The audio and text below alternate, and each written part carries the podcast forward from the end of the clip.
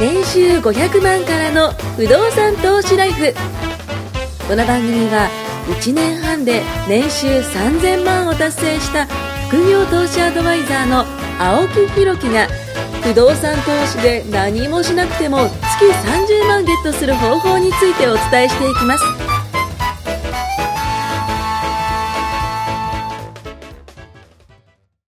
はい、ということでですね、僕は前回、前々回のね、プレミアムポイントのあたり から、もう脱線したくてしょうがなかったんですが、今回もちょっと真面目にね、話そうと思ってて、いや、ちょっと今ね、その、とまあ、トシさんと話してて、これ絶対伝えたいなってことをね、ちょっとまあ、リスナーの方にあね、ーいいですね伝えていこうかなと思うんですけど、まあ、最近、その、まあ、いろんな僕、その国行くじゃないですか。そうですねで、実は来月、来月、再来月かなにもちょっと、あの、フランス、オフランスオフにランス、ちょっと行こうと思って何しに行くんてで、すかえー、99%遊びです。 まあ、ビジネス仲間と行くんで、まあ、そこで、 1%こじつけがあって1%は、まあ、あの、信頼関係を深めるみたいなそう。ですねで、あと99%は、まあ、観光と、まあ、モンシャン、モンサンミッシェル、ちょっと見たいなと思ってね、とか、まあ、買い物もしたいなといいでかす、よ海外に行くだけでいいと思います価値観変わるっす。わかります本当に変わる。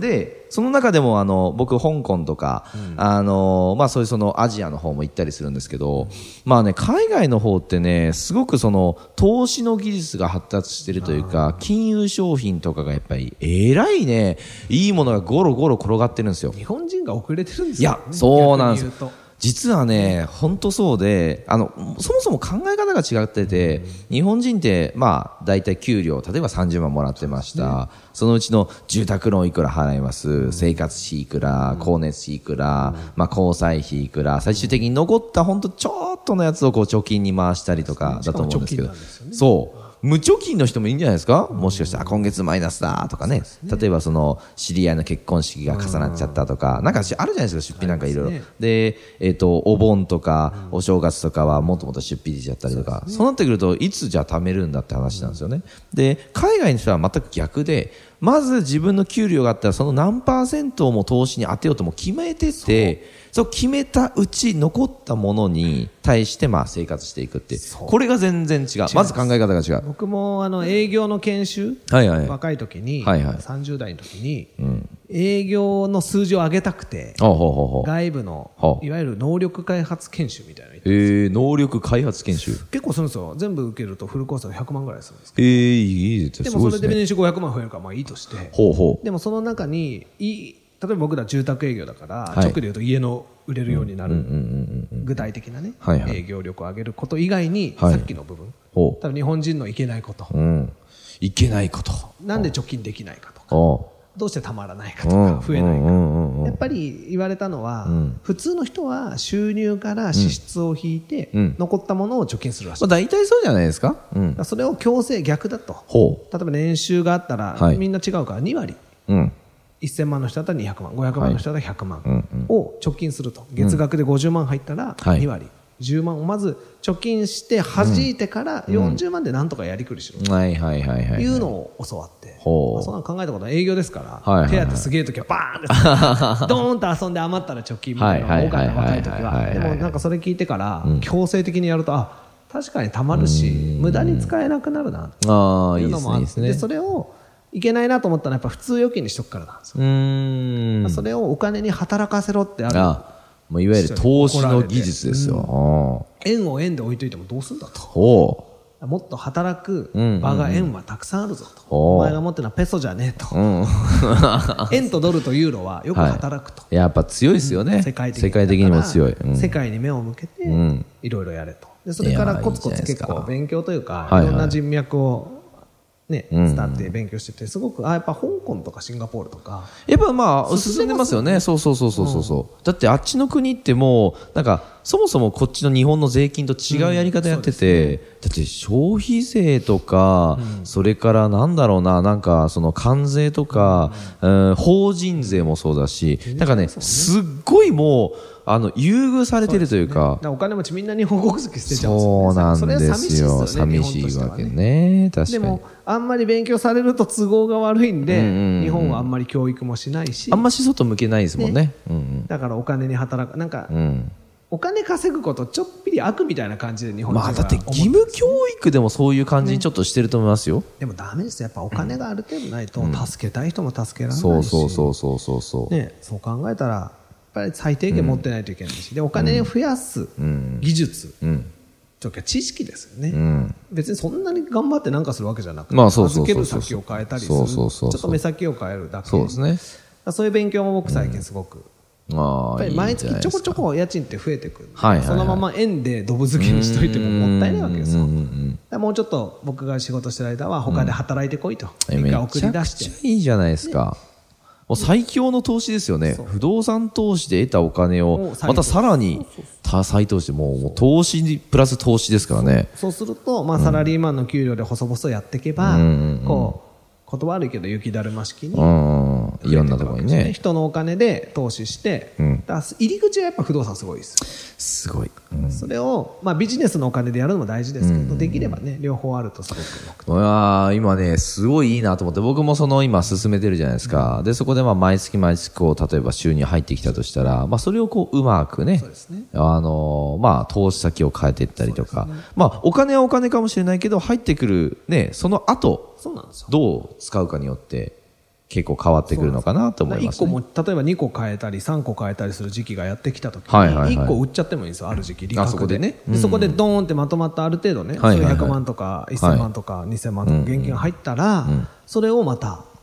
再投資。そうでそれをまた不動産好きな人は頭金に今度はちょっと自分の近くの硬いやつであー老後まで持つやつに切り替えようとかはいはいだ。からそそこも楽しいじゃないですか確かに確かに、まああの最初の一歩ですよねそうですね最初の一歩やっちゃえばそういうあの今言った、ね、ような投資、まあ、今はちょっと進んだような話しちゃったんですけどでももっと手前でねそうそうそう手前でもそうだしそのなんだろうなうーんあそれいいなとかって思ってるんだったら本当ちょっとだけ一歩ね踏み出せばね相談したらいいのにそうそんなにねこうなんだろう難しいことない難しくないですよねむしろその今まで例えばじゃ入っあてきて面白いですよ知識そう青木さんも初めそうてなかんでじすよると面白いでしょそう。だから僕も大学は受けてないけど、大学受験をした時の方が多分難しいんじゃないですか、ん言ってしまったら。ね、全然難しいですよね。ていうか、まあ、皆さんサラリーマンだとしたら本業の方がよっぽど大変ですよ間違いない。本業で使ってる知識とかビジネスマナーとかに比べたら不動産のあれな全んて然甘い、ちょ全こ然っとし甘ゃい。いやいやいや、ピッて本当そう。やってね時間もそうですよね。ねもう全全然か然かんもなうい。ほとんどかかんないなんまあだでからやそらのないのかなって言ってしまったらスキルじゃないですもんね。そ全くもって。そそうこが強いよな人脈ですよ簡単に言ういとや、間違いない、間違いない。本当間違いない。でうまくいってる人にじゃあ教えてよってそう言っそてうそう。絶対だからそうそこで先行投資が苦手な人が多いんですよあ、まあ最初にね。ね例えば青木さんだったら僕にちょっとはい飯飯おごるんで教えてうくださいとん、かね、もう簡単な全話じゃ然ないしですまかす、全然しますよ。ちょっとの本当ことをなんか、なんでかっていうと日本人ははい最初から何もできなくても給料もらって生きてるからですよ、あー新卒で何のスキルも何の生産性もないのに会社入ったらまず基本給でしそょうそうですよでね。会社がタダで研修受けさせてくれるでしょそれ今思うとすごいことで、凄まじいことなんですよ凄まじいこれだって研修だっていくらかかってんのって話じゃないですか。だからそれなのに文句言って辞めるわけですよ、まあ確かにとんでもないですビね。ジネスやってる人からしたらこれってふざけた話でまあしょ、ふざけんなとんでもない話です知よ本識当つに。けいたかったら自分で金払って勉や強するし、もう当たり前だと思ってますそれ自己投資が。ねで先に先行投資をして対価を得る、でも日本人のサラリーマンの、ね、ビジネススタイルって確かに確かにもらってなんぼですからね。親が学費払って大学に入れてもらって、行きましたといね、言われた授業を受けて帰ってくると自分では1円も出さないしそうでですもね本当に勉強したい外国の人違うじゃないですか働いて奨学金とかそうですね使ったりバイトしてそのお金でっていう感覚ないじゃないですかはい親はいが出してくれた金で勉強させられたみたいなそうですよね挙句させられたでしょあーで別に行きたくなかったみたいなビジネねスそう研修も。会社入ったらビジネスマナーとかなら習わされた面倒くさいけどいやらされたやー僕がもしその、自分に息子娘がいてそんなこと言ったらもうちょっと怒っちゃうかもしれないですよ本当でに。初任給をもらって当たり前何もしてないのにでもあれすごくないですか4月入んじゃないですか4月の給料入っちゃいますからねあれはすごいシステあれすごいム本当にだから日本人の良くないとこは自分に投資をしたりとかっていうことをしないでもなんとかなっちゃう仕組みななあんですそっかそっかそっか過保護なんとかああ過保護ですよ昨日なんかそういうドラマやってましたよそう本当過昨日からお 昨日か一昨日だか忘れましたけどはあだかそうらビジネスとかまあこういう親とかっていうのはみんながやることじゃないから普通のレールに乗ってたらやんないかはいはいはらい当然先行投資を多少しないといけなかったり勉強しなかったらいけなかったりうんするわけじゃないですかで本当は普通の投資は自分のお金でやるもんだか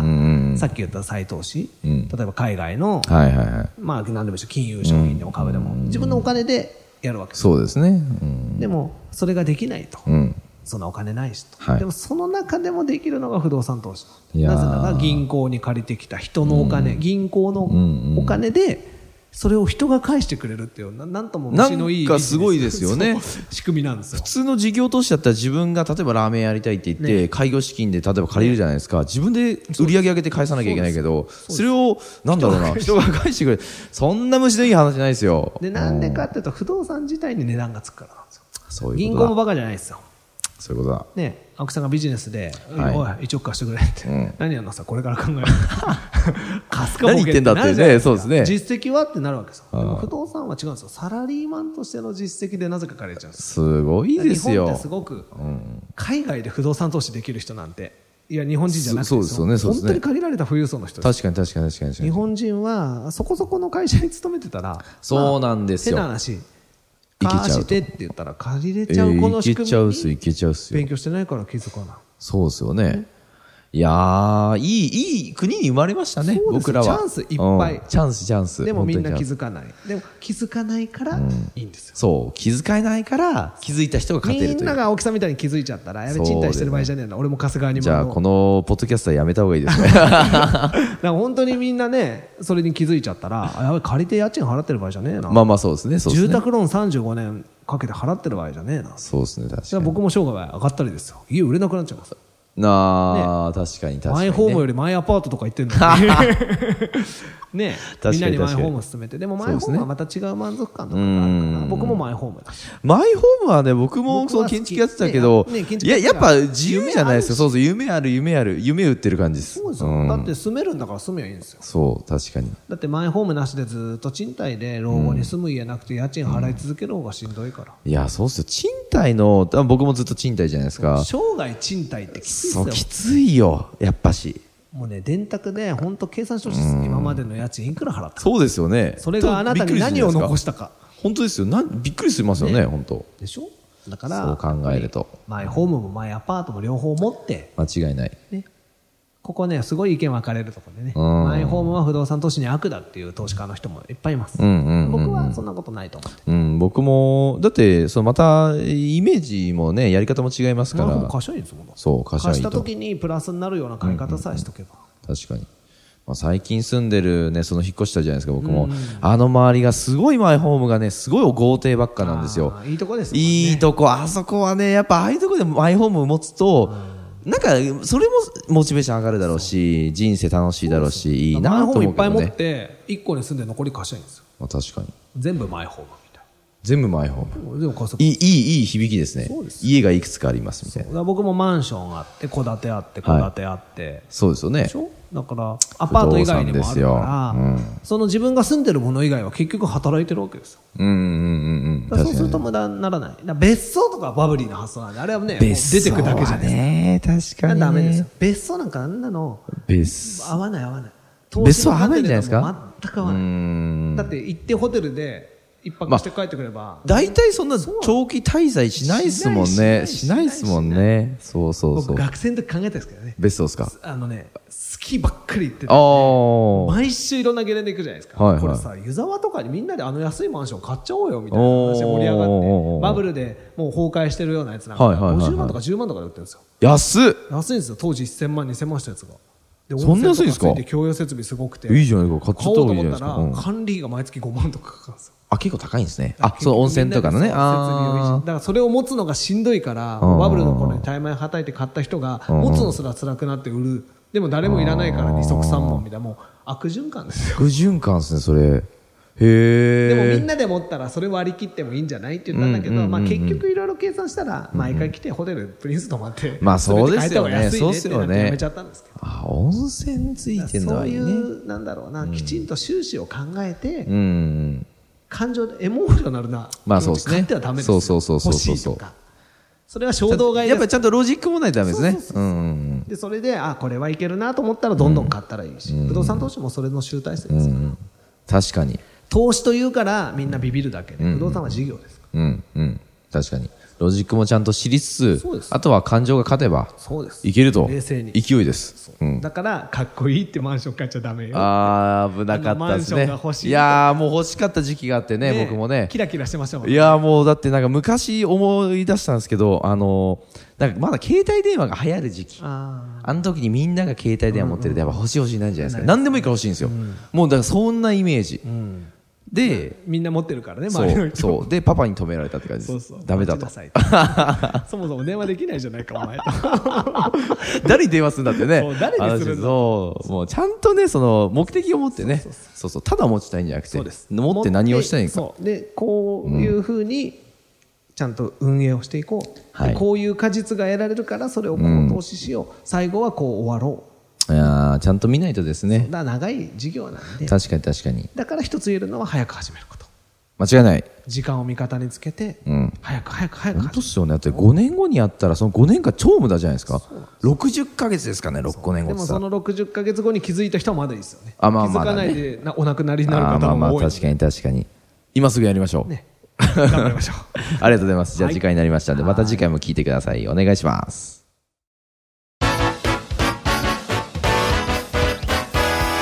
今回も年収500万からの不動産投資ライフをお聞きいただきましてありがとうございました